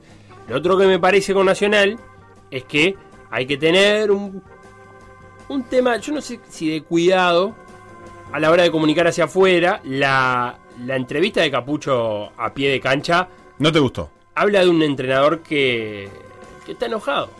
Está demostrando eso hacia afuera. ¿Vos sabés que igual la Riera estaba estuvo muy enojado también? También la Riera venía enroscado con otros temas. Se enojó y le dijo, no, pero, pero ¿de, qué, ¿de qué gol me estás hablando? Claro, el de- de los últimos goles que dolieron. No dolió nada eso. Está- estaba Pastor- dolido. Pastorino creo que fue en cancha. eh, le pregunta por los cuatro goles de cabeza, estamos hablando de la Riera. Los cuatro goles de cabeza que recibió Peñarol últimamente. Eh, ¿Duelen? Le dice. Y entonces dice, pará, el de Vergesio y el de Corujo no dolió nada. Bueno, pero para corregir, sí, sí, para corregir, sí, estamos recibiendo goles de cabeza, pero no dolió. Pastorino cambia de pregunta y dice, bueno, pero pará, déjame volver un rato atrás. Avanzamos bien. O sea, le estaba hablando a otro, a Sí. otro periodista, no Sí, le estaba sí, hablando a Pastorino. Sí, sí, sí. Le estaba hablando a otro periodista. eh, hoy Yo escuchaba. no sé si no le estaba hablando a Capucho un poquito. Bueno, puede ser que se, que se hablen entre ellos. De alguna manera. Sí, está bien. Pero lo que sí escuché de la Riera fue un poquito más analítico en el partido, en el decir. eh, la Riera situó los problemas de Peñarol en un tema de actitud. Dice, no podemos salir con la actitud que salimos el primer tiempo. No podemos estar con ese nivel de concentración tan bajo, eh, etcétera. De hecho, si vos vas al, video de YouTube, la, entrevista de la Riera dura dos minutos y medio, la de Capucho dura 1.20. Porque se limitó a contestar con muy poquitas palabras yo como espectador, mi pregunta es, ¿cuánto de eso hay en el día a día? ¿Cuánto de eso, de ese, de esas, de esas pocas ganas de hablar hacia afuera hay en el día a día? Que esa es mi pregunta, simplemente como un hecho comunicacional, no como un hecho deportivo, como un hecho comunicacional. El partido de Nacional ayer, para mí tiene la, habilidad, la, la habilidad de, de hacerle goles a Villa Española cuando se equivocó. Villa Española se equivocó mucho anoche. Eh, en los tres goles hay errores grandes de, de Villa Española. Pero sí a mí me deja una incertidumbre sobre eh, qué va a pasar con Nacional cuando los equipos no se equivoquen de manera tan grande como se equivocó Villa Española. Cuando se encuentren con defensas bien paradas que no le den eh, tantas, tanta- tantas ventajas. Eh, sin lugar a dudas, ganar 3 a 0, ganar, corregir ganando siempre es mejor. Eh, Ocampo vuelve a, tener una gran noche. Pergesio hace un gol y dos asistencias. De Alessandro hace su primer gol. O sea, son tics que vas teniendo como cosa positiva para sacar. Emiliano Martínez volvió a jugar un gran partido. Lo que me parece que lo, lo vuelve. a- recordemos que Emiliano Martínez empezó siendo titular. Después pierde la titularidad. No sé si fue baja COVID o, o lesionado. Y ahí empieza ese doble 5 Neve Piris. Me parece que ese doble 5 ya se agotó. No, está no va a jugar más ese doble 5, por lo menos por ahora, porque Emiliano Martínez eh, dio un paso al frente, porque Felipe Carballo se recuperó y, y le ofrece a Nacional cosas que no le ofrecen otros volantes, y me parece que a Capucho le gusta es esa intensidad como para tenerlo de interior. Lo que sí creo que está todavía en, en cierta disputa es el interior izquierdo, que el otro día jugó Maxi Cantera, ahora eh, volvió a jugar también de interior izquierdo. Parece ahí puede estar un poquito más conversada. Eso después Leandro Fernando, Campo y Vergesio no los toca a nadie. O sea, el equipo nacional está armado y la línea de cuatro es esta también. Armando Méndez de un lado, Cándido del otro. Eh, Corujo y Marichal Marchal hizo un gran partido ayer. Sí, de todas maneras, eso, Nacional ha ido cambiando mucho el equipo. Hoy te da esa sensación. Hoy es este el equipo, Pero en no, dos hoy. fechas me parece que el gran problema de que está teniendo Capucho, es decir, el gran desafío que está teniendo Capucho, es, es cómo encontrar un equipo. Porque el otro día hablábamos en charla de vestuario, yo me quedaba pensando, la verdad que a mí me parece súper coherente lo que hizo Nacional en definitiva, porque eh, en el sentido de coincide con lo que venía haciendo, que es que no encuentra cuál es el equipo. Tiene algunos nombres fijos. Ah, no, para mí lo había encontrado y se dio cuenta que se agotó ese equipo que encontró. Bueno, El está bien, van 11 fechas, digo, o sea, en realidad encontrar un equipo tres partidos no es encontrar un equipo, digo, porque ante la primera de cambio tuvo que empezar a meter mano. Los laterales nunca quedaron claros, eh, de hecho los zagueros los ha ido modificando, este, eh, ha, modificado la, figura de juego. Eh, creo que, que- es parte de una complejidad grande que tiene Nacional, que es que no encuentra el equipo porque no encuentra la forma de jugar tampoco con ese equipo. Ayer, eso que decís vos, tuvo la fortuna de que Villa Española deja muchos espacios, este, no, no, no defiende bien, no defiende bien ni siquiera como está en bloque, entonces eso le facilita un montón de cosas, pero en realidad creo que, que el problema de Capucho es, y de Nacional es este, yo, vos me decís, encontró el equipo, bueno, yo lo quiero ver, porque en dos fechas Emiliano Martínez se vuelve tan discutido como se volvió hace cinco, entonces la verdad es que no me queda claro que haya encontrado el equipo, si lo encontró es una gran noticia para Nacional, porque para mí es el problema, que Nacional, el problema de Nacional, porque yo creo que el de Peñarol era que tenía un equipo y que aún así capaz que no encontraba cómo, cómo del todo a- dañar durante largo tiempo. Pero el equipo de Peñarol siempre estuvo muy claro. Sí, Eran estos, nombres que están ahora Hay fueron 11 siempre. titulares. Era Terán, bueno, ni hablar, pero dentro de lo normal era había un titular muy claro. Nacional no me genera esa sensación. No, está bien. Nacional puede ser que tenga 13, 14 jugadores y no Capaz que 11. sí. Pero, pero yo te digo, me, me da la- Está bien, tenés razón. Ha rotado bastante la defensa. Yo creo que esta defensa es la más natural, es la que sale más natural. Sí, puede es ser. la que sale más natural. Puede Eh, ser. Porque porque cuando entró Almeida es cuando generó un problema. Gabrieli no terminó, me parece a mí, no terminó convenciendo. Entonces ya no, como lateral derecho. Eh, pero pero es verdad, acá ha rotado más que nada los nombres ahí en la mitad de la cancha. Sí, en la saga también. Eh, Almeida fue zaguero, Cándido fue volante, eh, Almeida fue lateral, Jugó Gabrieli. Cándido volante, jugó Gabriel. La borda. Hay de todo ahí. Felipe, vámonos a hacer este una tanda para poder volver a hablar de los Juegos Olímpicos, que ya los extraña. Un bloque no hablando de Juegos Olímpicos y los extraño. Por decir algo. decir algo. Instagram. Por decir algo web. Twitter. Por decir algo web. Facebook. Por decir algo. WhatsApp. 098-979-979.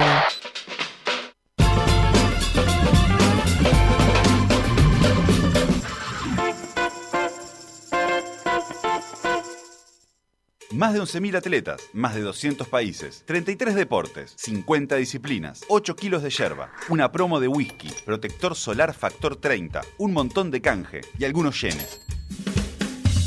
Por decir algo, en los Juegos Olímpicos. La llama olímpica está en PDA.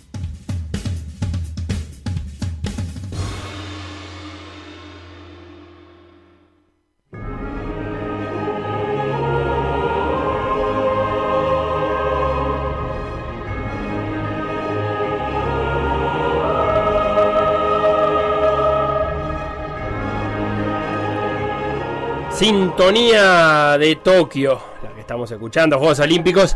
Voy a inaugurar este bloque con lo que le había pedido a Facu, que era que me mandara un audio antes que se acostara a dormir, para que me cuente a mí, a ti y a la audiencia lo que anduvo haciendo en su día olímpico. Se está terminando el día lunes. En realidad ya se terminó. Acá en Tokio ya es martes. Y bueno, hoy Uruguay tuvo competencia en dos disciplinas. La tuvo en vela con Lola Moreira, que no tuvo un gran día. Fue decimoséptima primero y trigésimo primera después. Esta regata pasa a ser su descarte y empieza a contar el vigésimo tercer puesto, puesto 23 que había tenido eh, ayer, el día anterior. Eh, Lola ahora está en el puesto 22 de la clasificación general un poquito lejos de... Lejos no, un poquito por fuera de, su objetivo de meterse entre las mejores 15. Eh, creo que con, con esto pasa a ser realista la idea de pensar que, que su lucha va a ser meterse entre las mejores 20 durante, durante el resto del campeonato y que entrando en top 20 sería una buena participación para ella, mejorando lo que, lo que hizo en Río de Janeiro. Em, también compitió Nicole Frank, estuvo cerca de su récord nacional, eh, pero no, no, alcanzó a batirlo. Eh, fue la segunda mejor marca de su carrera, de su vida, 17 años y debutó en Juegos Olímpicos Nicole eh, hace un ratito, hace un par de horas en, en la piscina, en el agua del Tokyo Aquatics Center. Mañana, eh, que todavía va a ser hoy para Uruguay, va a debutar Micaela Pramián después de las 11 de la mañana en judo en la categoría de menos de 81 kilogramos. Así que ahí vamos a ir para, para verlo a Mica. Y bueno, por ahí vienen las cosas, las novedades de la delegación uruguaya. Eh, hoy además fui a, mm, a ver básquetbol Argentina-Eslovenia con esa tremenda actuación de Luka Doncic que anotó 48 puntos y se convirtió junto a un australiano en el segundo máximo anotador en la historia de un partido de los Juegos Olímpicos. Con esos 48 puntos, el que más puntos hizo es Oscar Schmidt, el brasileño, que en un partido, en una oportunidad, anotó 55. Así que así ha estado el día lunes por, por acá, por Japón, por Tokio. Y, bueno, seguiremos eh, viajando mucho, metiendo muchas horas de bondi y disfrutando de las competencias que podamos ver. Bueno, empecemos a. ¿Qué pasó? A recoger lo que dejó el fin de semana. Lo primero, y vos lo decías en el sobredosis de streaming, el Remo se metió en la semifinal. Va a ser el martes a las 23.10. Lo uruguaya, obviamente, no van a andar remando a las 11 de la noche en Japón. Y le tocó una serie con. Bueno, digamos que esa carrera fue con photos finish. Se le ganó por nada a Portugal. se le- Aparte tienen eso los. El remo tiene eso de que. El- la remada da impulso, impulso, claro. entonces te engaña mucho porque eh, es clave que, que la meta llegue cuando tenés el impulso de la remada, porque es, es muy, muy poca No, la por, distancia. por un ratito, por un ratito, por un, por un instante va primero vos, por otro instante va primero el otro, Claro. y así todo.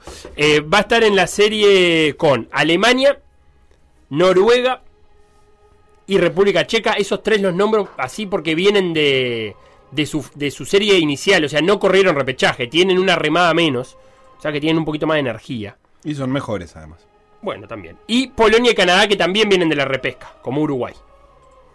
Hay que salir entre los primeros tres para ir a la final. Sería un batacazo. Ya de- de- están en donde no está el remo desde el 88. Exactamente. Con pose. Que, que es meterse por lo menos décimo segundo, porque eso es lo que se aseguró Uruguay. Va a estar en, las, en la final o en la final B, que es del 7 al 12. Así que veremos. Los tres primeros van a la final. Cuatro, quinto y sexto van a la final B. O sea que da lo mismo salir cuarto sexto. Esto lo digo porque en su serie inicial también le daba lo mismo a Uruguay salir tercero o salir sexto. De hecho salió sexto. No, salí cuarto. No, en la serie inicial, no en esta repesca. ¿Dos iban? Dos. Ah, ok. Eh, entonces, si en esta, en, en esta semifinal Uruguay, faltando 500 metros, está lejos de los primeros tres puestos, que lleguen con el impulso, con la marea, da lo mismo, no vamos a gastar energía para salir cuarto en vez de sexto cuando no cambia absolutamente nada. Eh, eso va a pasar el martes a las 11 y 10, así que tenemos todo el día de mañana para hablarlo. Eh, Lola corrió cuatro regatas, como decía Facu, y está en el puesto 22 en la general. Recordemos, son 10 regatas programadas. Está programada la de mañana, que había anuncio de tifón y demás, pero hoy a la, a la medianoche, 12 y 5 de la noche, eh, va a estar corriendo Lola su quinta regata. 10 regatas, se descarta la, la peor y, se- y ese es el puntaje neto. Hoy Lola está en el puesto 22 con 51 puntos netos, igual que eh, la Suiza que está en el puesto 21. Lo que sí veo que las que están por delante también tienen todas descartes altos.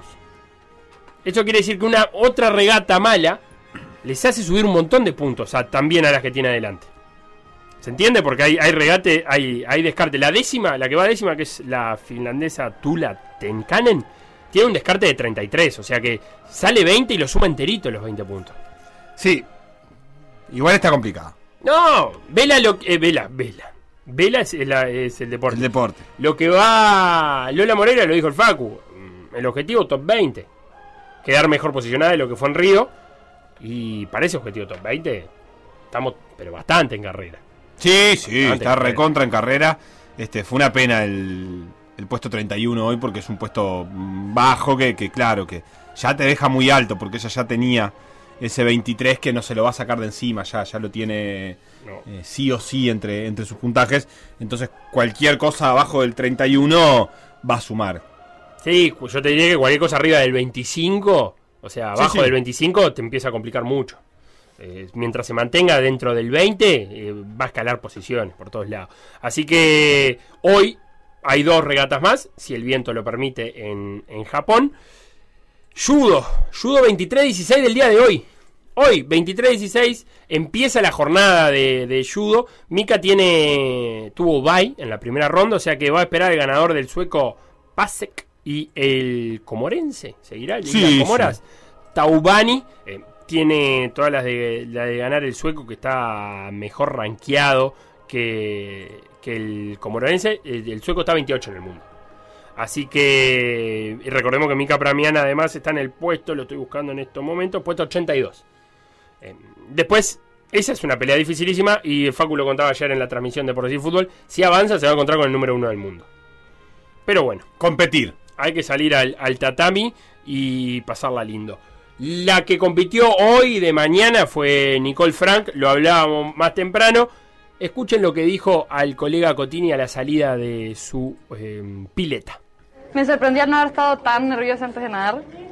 Estaba bastante tranquila, pero con sus nervios ahí chiquitos. Pero lo que estaba tratando de hacer era disfrutar y la verdad que lo hice. Eh, no me importa mucho el tiempo, estoy solamente feliz de que pude hacerlo mejor y, y conseguí disfrutar la carrera.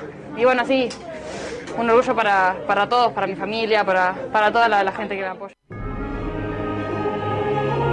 Siguen los Juegos Olímpicos entonces para la delegación uruguaya. Alguien decía por acá, eh, lo veo por marca claro y hoy vi la caída de Van der Poel.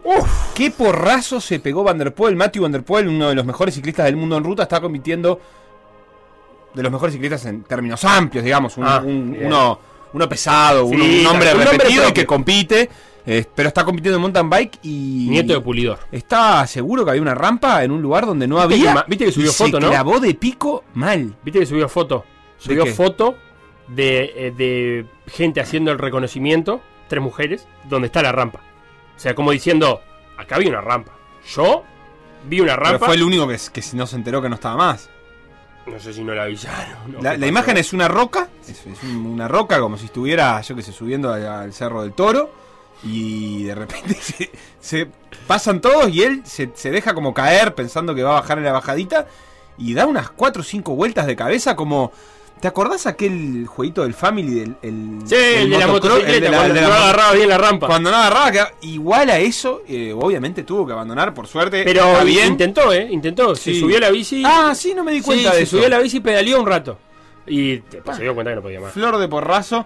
Eh, yo lloré con la encendida del pebetero. Mi niño de Ah, cuatro bueno. años no entendía nada y me consolaba. Bueno, bien. Está bien, cada uno llora con lo que tenga ganas. Me Obvio. parece notable. Acá Sabrosa que pregunta, ¿existe otra forma de consumir lo que no sea por marca claro y bien adobado? No.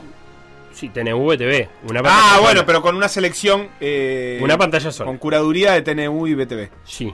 Pero si no, no. No porque tiene los derechos para streaming de toda Latinoamérica. Yo creo que igual él está diciendo algo así como, capaz que el tono es, ¿existe otra manera de consumir lo que no sea marca por marca claro y bien adobado? Y me está guiñando un ojo. Como diciendo, qué divino que está consumirlo por marca claro y bien adobado, tomando vino. Yo ahora entiendo eso. Ah, sí, no, ahora entendí. Ah, está bien, porque me lo leíste diferente esta segunda vez.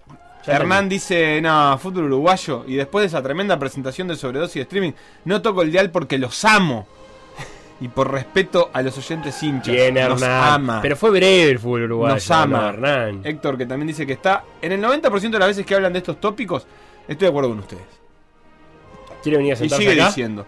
En agosto Eh, estamos precisando uno.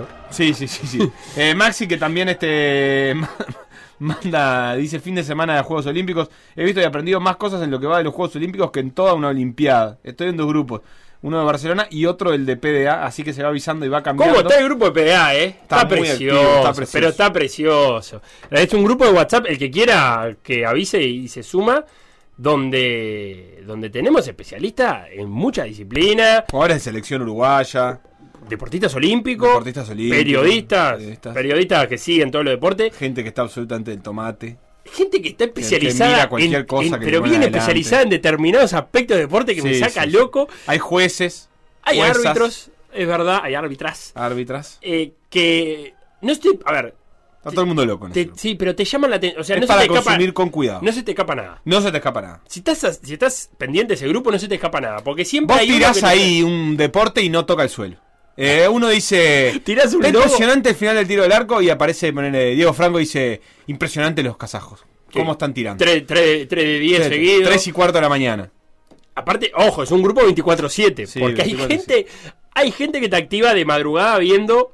Hoy, ¿qué era lo que estaban discutiendo? ¿El tiro al blanco era hoy? ¿De mañana? Hubo una discusión de tiro al arco de los uzbecos que estuvo pesada y la del skate de ayer fue increíble. Y ya que hablamos de skate, Felo, dale. eh, no sé si pudiste ver, pero ayer el podio, el podio más joven de la historia de los Juegos Olímpicos. Lo dijo Mr. Chip. Eh, Dos de 13 y una de 16. eh, lo dije yo mirando la tele, no había Ah, que ser muy inteligente para bueno. darse cuenta. Eh, 13 y la primera 16. vez que hay tres menores de edad en, eh, en el podio, 13, 13 y 16.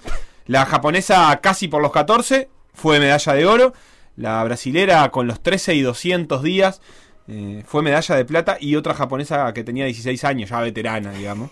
De vuelta, Comple- ya está de vuelta. vuelta, completó. La cuarta tenía 36 años, 35 años.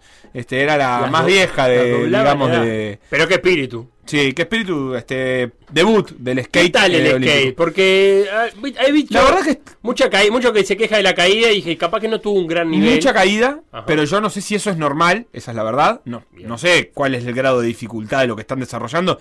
Si está bien, La- las, las ganadoras en la parte de trucos que era eh, una escalinata, digamos, y donde era un- eh, era la modalidad street, donde Sí, tenían que reproducir una calle. Claro, había una parte que era de carrera como era el circuito, pero se definía sobre todo en la parte de trucos. Bien. eh, que eran en barandas y, y ahí, ahí algunas hicieron uno de 5 lograron puntuar y las que ganaron lograron puntuar 3 de 5 más allá de después de la escala que se generó por los puntajes no sé si está mal eso A mí la duda que me queda son difíciles los conocimiento trucos. es si, si, si van las que compiten en los X Games, por ejemplo, las que están en el bueno circuito sí todo el año. algunas estaban, Algunas estaban que ahí. de las que habían pasado a la fama en los X Games eh, varias de las que estaban ahí ¿Se siguen llamando X Games? sí creo que No. sí lo que sí es cierto es que es una parte del skate el skate es una cosa que no es necesario es un- uno de los una de las disciplinas, no sé cuántas habrá, que tiene como una parte muy recreativa. No digo que, por ejemplo, el fútbol no la tenga, pero vos cuando juegas al fútbol, básicamente juegas a hacer goles, eh, etcétera, etcétera. Sí. El skate es una especie de cultura. eh, Es de vida, le pasa una- lo mismo que el surf. Lo mismo que el surf. este, Una filosofía. Claro, entonces eh, seguramente haya gente que haga muy buenos trucos y que todavía recién está entrando a funcionar en las lógicas federadas que tiene la Federación Internacional de Skate, etcétera, etcétera, etcétera. Clarísimo. Eso tiene todo, todo un matiz. Qué. Felo, ciclismo ¿Qué de montaña. Ciclismo Vamos a hablar de los que dan medallas hoy, para Hoy, que estén atentos. Hoy, el femenino, 3 de la mañana. Sí, Eh, hay ciclismo de montaña, es así, hay una montaña, hay bicicletas. En Uruguay hay bicicleta, Hay rampa. pero no hay montaña. No. Entonces, no podemos ir al ciclismo de montaña. Pero no tiene que haber necesariamente una montaña. Eh, tiene que haber una montaña. es un circuito. Que ir en Ciclismo un de montaña se llama, que un Felipe. bosque. Ciclismo de montaña. No, pero puedes hacerlo en un cross country. Bueno, pero es muy difícil. Solo tenemos el cerro de. Pero tenés que, el cerro pero del no Toro. suben un cerro acá. Un poco sí. Pero cuánto, pero no andan en un circuito. Está bien, tienen subidita, bajada, subida, pero. Yo lo un vi circuito. bastante natural el circuito por momentos. Pero ¿cuán- ¿cuánto de largo puede ser la No, subida? no, no, pero ese no te confundas con el BMX. Ah, y, ah es. Porque ciclismo de montaña es mountain bike. Y después está la que es de rampas, que hoy uno No, se puesto a no, un oficial. No, ese no, ya sé, sí, el del Pajón, ¿Lo la viste? colombiana, sí, la vi, un holandés que se da de frente con se un le oficial. cruzó uno en la mitad de la pista y lo, lo hizo abandonar. Ah, si se juegue cruzando. Por Dios, señor. Eh, no, no, no, yo estoy hablando de monta, estoy hablando de lo mismo que vos. Ese hay montaña, Felipe. Buah, hay bicicleta. En ¿y qué fin, no es una, pe- es una pena que no podamos ir porque es muy noventoso. Y yo creo que ese anacronismo con la BMX nos vendría bien, pero no podemos ir. Ta. ¿Qué pasó, Felipe? ¿Quién, ganó el oro? Thomas eh, Pidcock. Perfecto. Thomas Pidcock. Eh, algunos segundos de ventaja y le dio hasta, ¿sabes qué hizo? Tiempo para manotear una bandera británica arriba de la bici. Estaba entrando en la recta final que era cemento. Cazó una bandera británica y llegó con la bandera y la extendió. Canchereando. A lo Usain Bolt Exactamente. en aquellos legendarios 100 Vos lo metros. dijiste, a las der 3 de la mañana. Fa- eh, femenino, hoy. Sí. Lo mismo, pero mujeres. Eh, y además escuchamos la me- medalla de bronce el español. Me, favorita, sí. Tres. La mejor de la temporada, que es la francesa Loana Lacomte. O no se dicen la, la palabra, la, la sílaba final en francés. Le Comte. Le Comte. Ganadora de, la, de, la- ¿De qué parte de Francia sos? Sí. Está. Ganadora de las cuatro carreras UCI Elite de la temporada. La última medalla de oro olímpica, Jenny Risvets de Suecia. Y la también francesa Pauline Ferrand Prevot, que es la última campeona del mundo. Así que dos francesas y una sueca para pelear el oro en el ciclismo de montaña de mujeres. Gimnasia, Felipe. Los rusos ganaron el oro por equipo, luego de 25 años. Eh, parece que fue un batacazo eh, lo que hicieron los rusos en la jornada de ayer. El jueves sale Simon Belch y hoy es re- por equipo femenina, ¿no? Sí. La noche de hoy. Sí. Linda. Apasionante. ¿Qué más? Tengo. Piragüismo. piragüismo, es lo mismo que la canoa, pero abajo del agua. Eh, no, es arriba y rápido. Están hace mil años Sí, en los Juegos Olímpicos. Siguen sin resultarle atractivo a nadie. No. Seamos sinceros. Yo conozco Nadie a- mira a piragüismo. Cravioto conozco. Cravioto, el español. Eh, en general ganan los alemanes o los rusos. Y si no, los húngaros. Y el otro es Cravioto. Cravioto. No se sabe por qué, pero no está compitiendo, me parece. ¿o sí? Ah, no, yo qué sé. Yo, por lo único, escucho a Cravioto cada cuatro años. En el medio no sé La qué verdad pasa. que está lindo de ver, pero. eh, A mí me gusta verlo, ¿eh? Sí. A Es mí no lindo tanto. de ver. Es ¿Es, uno de es- los que ¿es no. natural o es artificial? Porque los, los de Río eran artificiales. Es del- en el Sea Forest, que es eh, en el canal Sea Forest en el que se está corriendo mucha agua. Así que entiendo yo que es natural y adaptado al mismo tiempo. Bien, clarísimo. De mesa. Con uno soplando. Es ping pong. Pero le pusieron ese nombre para hacerse los crack. Es ex- extraordinariamente divertido de ver. Pero cumple una condición que tienen varios deportes olímpicos, que es que no se ve la pelota, no se entiende un carajo. Bádminton, todo lo que sea dispararle a algo no se entiende nada. Sin embargo, es súper atractivo con arco. el tiro con arco se entiende más.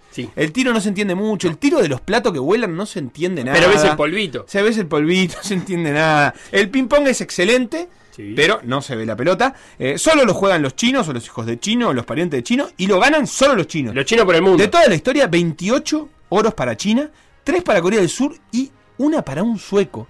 En el 92. Pero, ¿era sueco-sueco o sueco-chino? Sí, eh, no me acuerdo el nombre, Porque pero en Argentina busqué. había un chino jugando Sí, por Argentina, es que ¿no? solo hay chinos. Eh, son de otros países, Juancito. pero chinos. Y creo que la, la atleta más joven de todos los Juegos Olímpicos, la Palestina, era no, Siria. La Siria, 12 años, ¿no? 12 años. Eh, era competía en tenis de mesa. Eh, So- ¿sigue, ¿Se sigue jugando al software todavía? Son las finales. Ah, Dígalo, terminan- dígalo. ter- Terminan de una vez. Eh, rivales y hermanos como Palermo y Barrio Sur. Las diferencias, bueno, el montículo en el medio y que el béisbol es para hombres y el softball para mujeres. Al menos en los Juegos Olímpicos, ¿no? Sí, después juega cada uno lo que Sí, quiere. acá se juega softball masculino, pero en los Juegos Olímpicos no. Volvió. Estuvieron en el freezer unos cuantos Juegos Olímpicos porque ahora que vuelven a Asia les vuelven a dar pelota, pero... Porque el japonés es bueno para esto. Sí, en Río y en Londres eh, no los vimos. Hay entrega de medallas hoy de softball y el béisbol ¿Femenino? más adelante. Sí, Ta, softball. Dijimos eso, ¿verdad? Dijimos solo que hay femenino. Ecue- ¿Arrancó ya? Sí, y arrancó y hoy ya hay entrega de medallas. A falta de más datos. Sí. eh, En una investigación Para hablar abierta. con la audiencia, si quieren. eh, para mí es el único deporte que no distingue género ni sexo de los atletas ni de los caballos tampoco. Puedes jugar con una yegua o con un. Sí, y se juega eh, hombres y mujeres, no hay división. Bien. No digo mixto, que hay muchos deportes que tienen una modalidad no, esto mixta. eh, hay que saltar Es el obstáculo única, y sí. da lo mismo que seas un nene o una nena. Hay una modalidad de la ecuestre Sí. que es como que bailan en un caballo que Es la de. es bravísima de pero ver. esa es la de Amado. Adiestra- adiestramiento. Con todo respeto llama. a Fernando. Fue eh, panamericano en eso. Bravísima. Adiestramiento. Bravísima. Lo- parece O sea, que lo difícil es como hacer muy poética. No. Pero para poesía está Sí. la poesía. No, lo que pasa es que no. No sabemos cuán difícil es. No, imposible. Porque parece que es muy difícil hacer andar a los caballos para atrás. Y sí. Pero lo que pasa es que me tenés que decir todo el tiempo qué es lo difícil de lo que está haciendo el caballo. Lo único que entendí yo, que lo dijo el que comentaba. eh, ah, no, que lo contó Bonadeo en, en TIC, es que no le pegan a los caballos para hacer eso. Insistió mucho durante la transmisión, lo cual a mí me dejaba muchas dudas, pero yo decía: este, este caballo no. No puede. ¿Puede decir que no hay palo y zanahoria? da como unos saltitos que va Sí, cruzando. claro. Eh, escúchame, yo viví en Viena cinco años. A mí me va a hablar de la escuela vienesa. La verdad que es una porquería. Esa, esa parte del, del ecuestre es difícil de No ver. entiende. La otra es más divertida, la de los palitos. Sí, porque siempre está esperando que caiga uno. Eh, si salta está bien y si no salta. y no. me gusta cuando caen en el agua. Ah, eso es buenísimo. ¿Qué más? Surf. Sí, ¿qué pasó? Bueno, es como estar en la paloma, pero sin fumar porro, sin comprar artesanías y sin comer helado en la popi. O sea, es mucho peor. Horrible. Horrible. Y levantándose a las 6 de la mañana, sí, ¿no? y tienen un determinado tiempo para hacer los trucos y jueces que juzgan. Está bueno el formato de competencia. Sí, porque aparte, aparte vos tenés que esperar olas. Porque no es que te quedan 30 Claro. segundos, hago el truco. Y sí, pero tenés que tener una ola. Si no, no. Y, y, tener- y tenés que saber elegirla muy bien, porque vos, cuando te gastás la ola yendo, tenés que volver a, a retomar. al- pasar 3, 4 olas buenas mientras volvés. Entonces tenés que estar muy atento. Es, es divertido el formato de competencia. El último que entrega es triatlón, Felo. Triatlón. En masculino llegó un noruego con apellido holandés primero y vomitó todo. Eh, largaron. Pero ¿viste lo que pasó en el triatlón? Largaron algunos sí, otros no. Y, y tuvo que ir una barca avisando uno a uno de los que estaban nadando que tenían que tirarse de nuevo. Porque arranca con natación, un, un kilómetro y medio de natación. Ah, Se- sí. Se tiraron al agua lo y lo- no, no, pará, pará. Y claro, fueron a buscar en barco. arrancaron, porque aparte en el agua no podés a los gritos. Eh, hoy 18.30, porque esto tiene que arrancar 6 y media de la mañana en Tokio porque hace mucho calor. El triatlón femenino. Favorita, la suiza Nicola Spirig, que es la campeona olímpica de Londres 2012 y que fue medalla de plata en Río 2016 y que son sus quintos Juegos Olímpicos haciendo triatlón.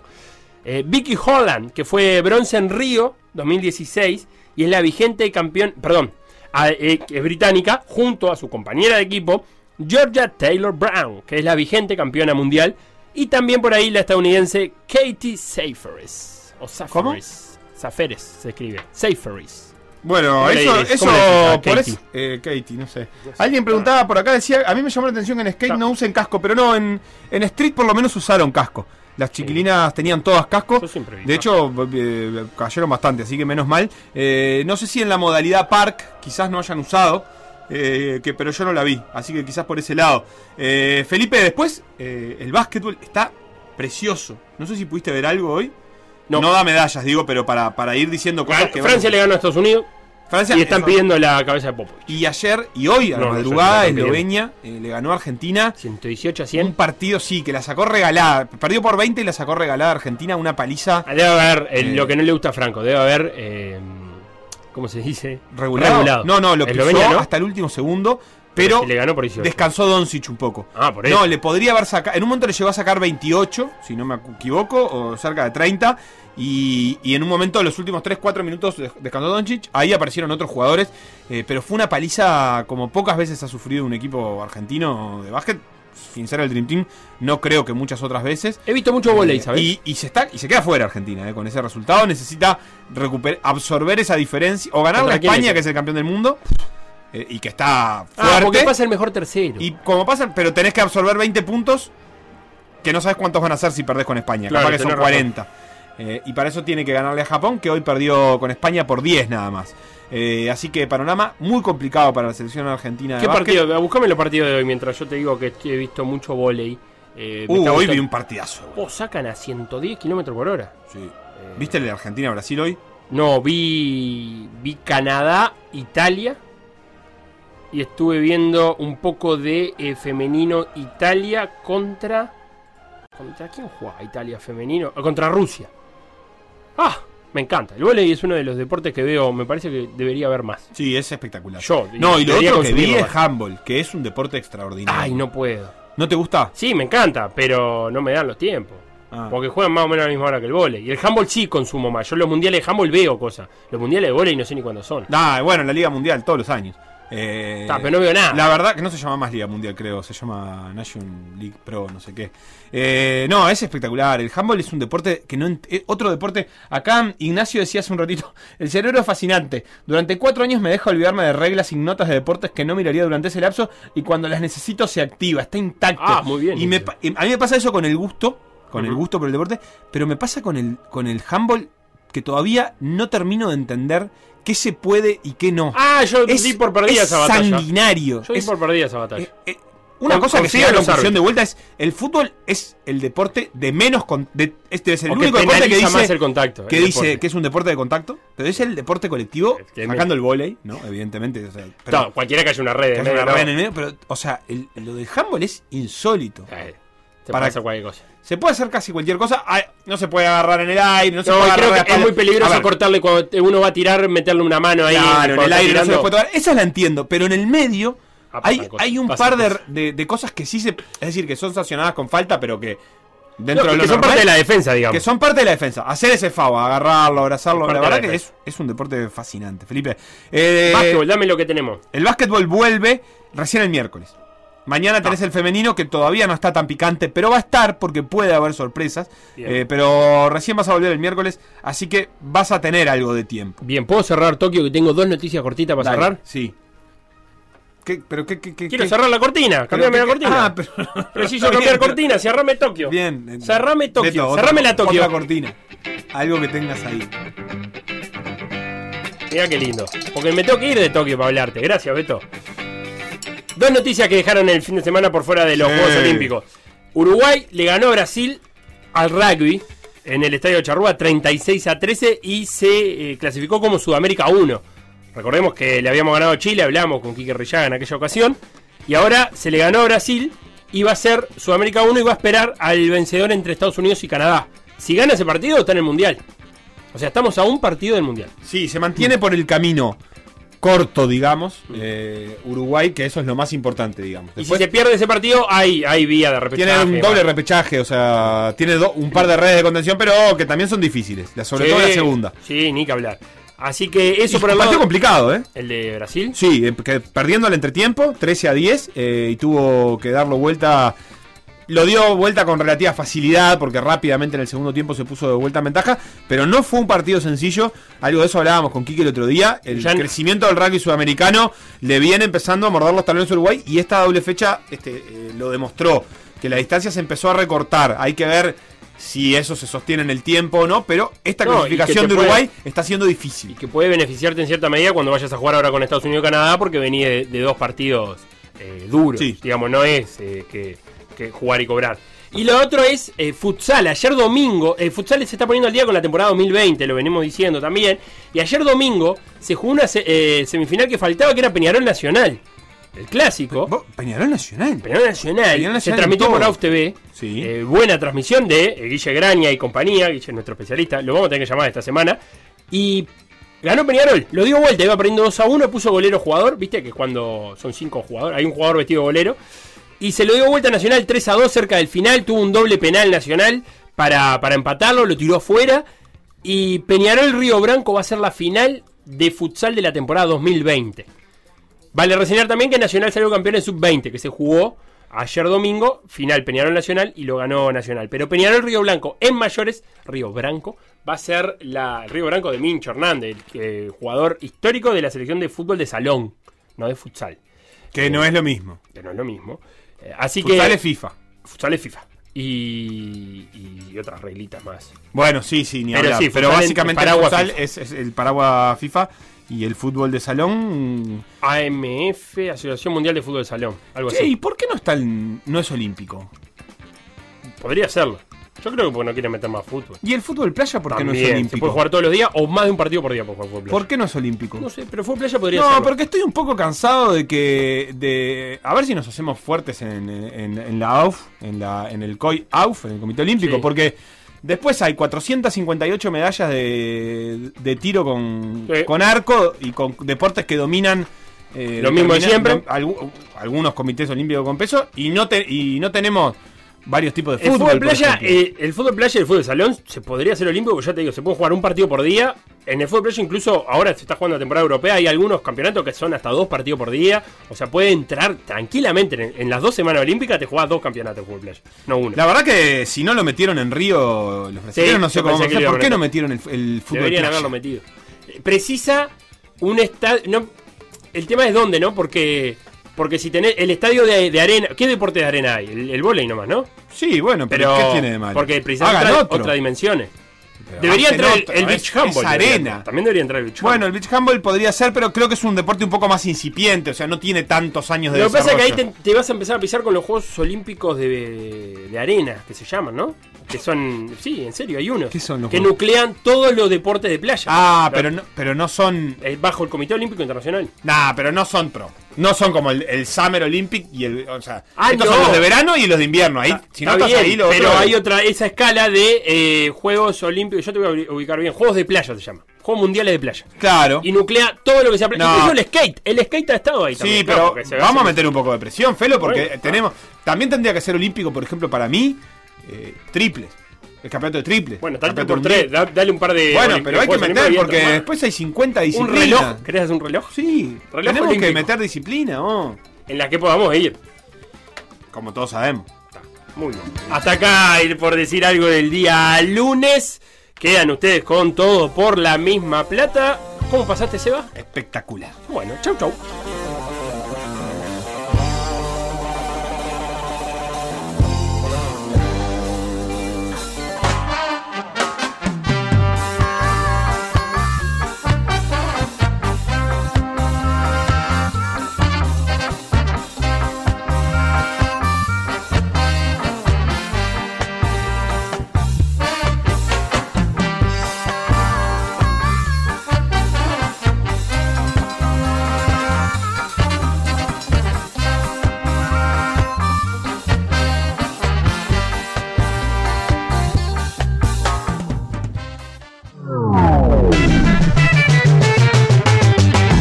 Lo que pasó en por decir algo, revivirlo en pda.uy o buscar los podcasts en Mixcloud o Spotify.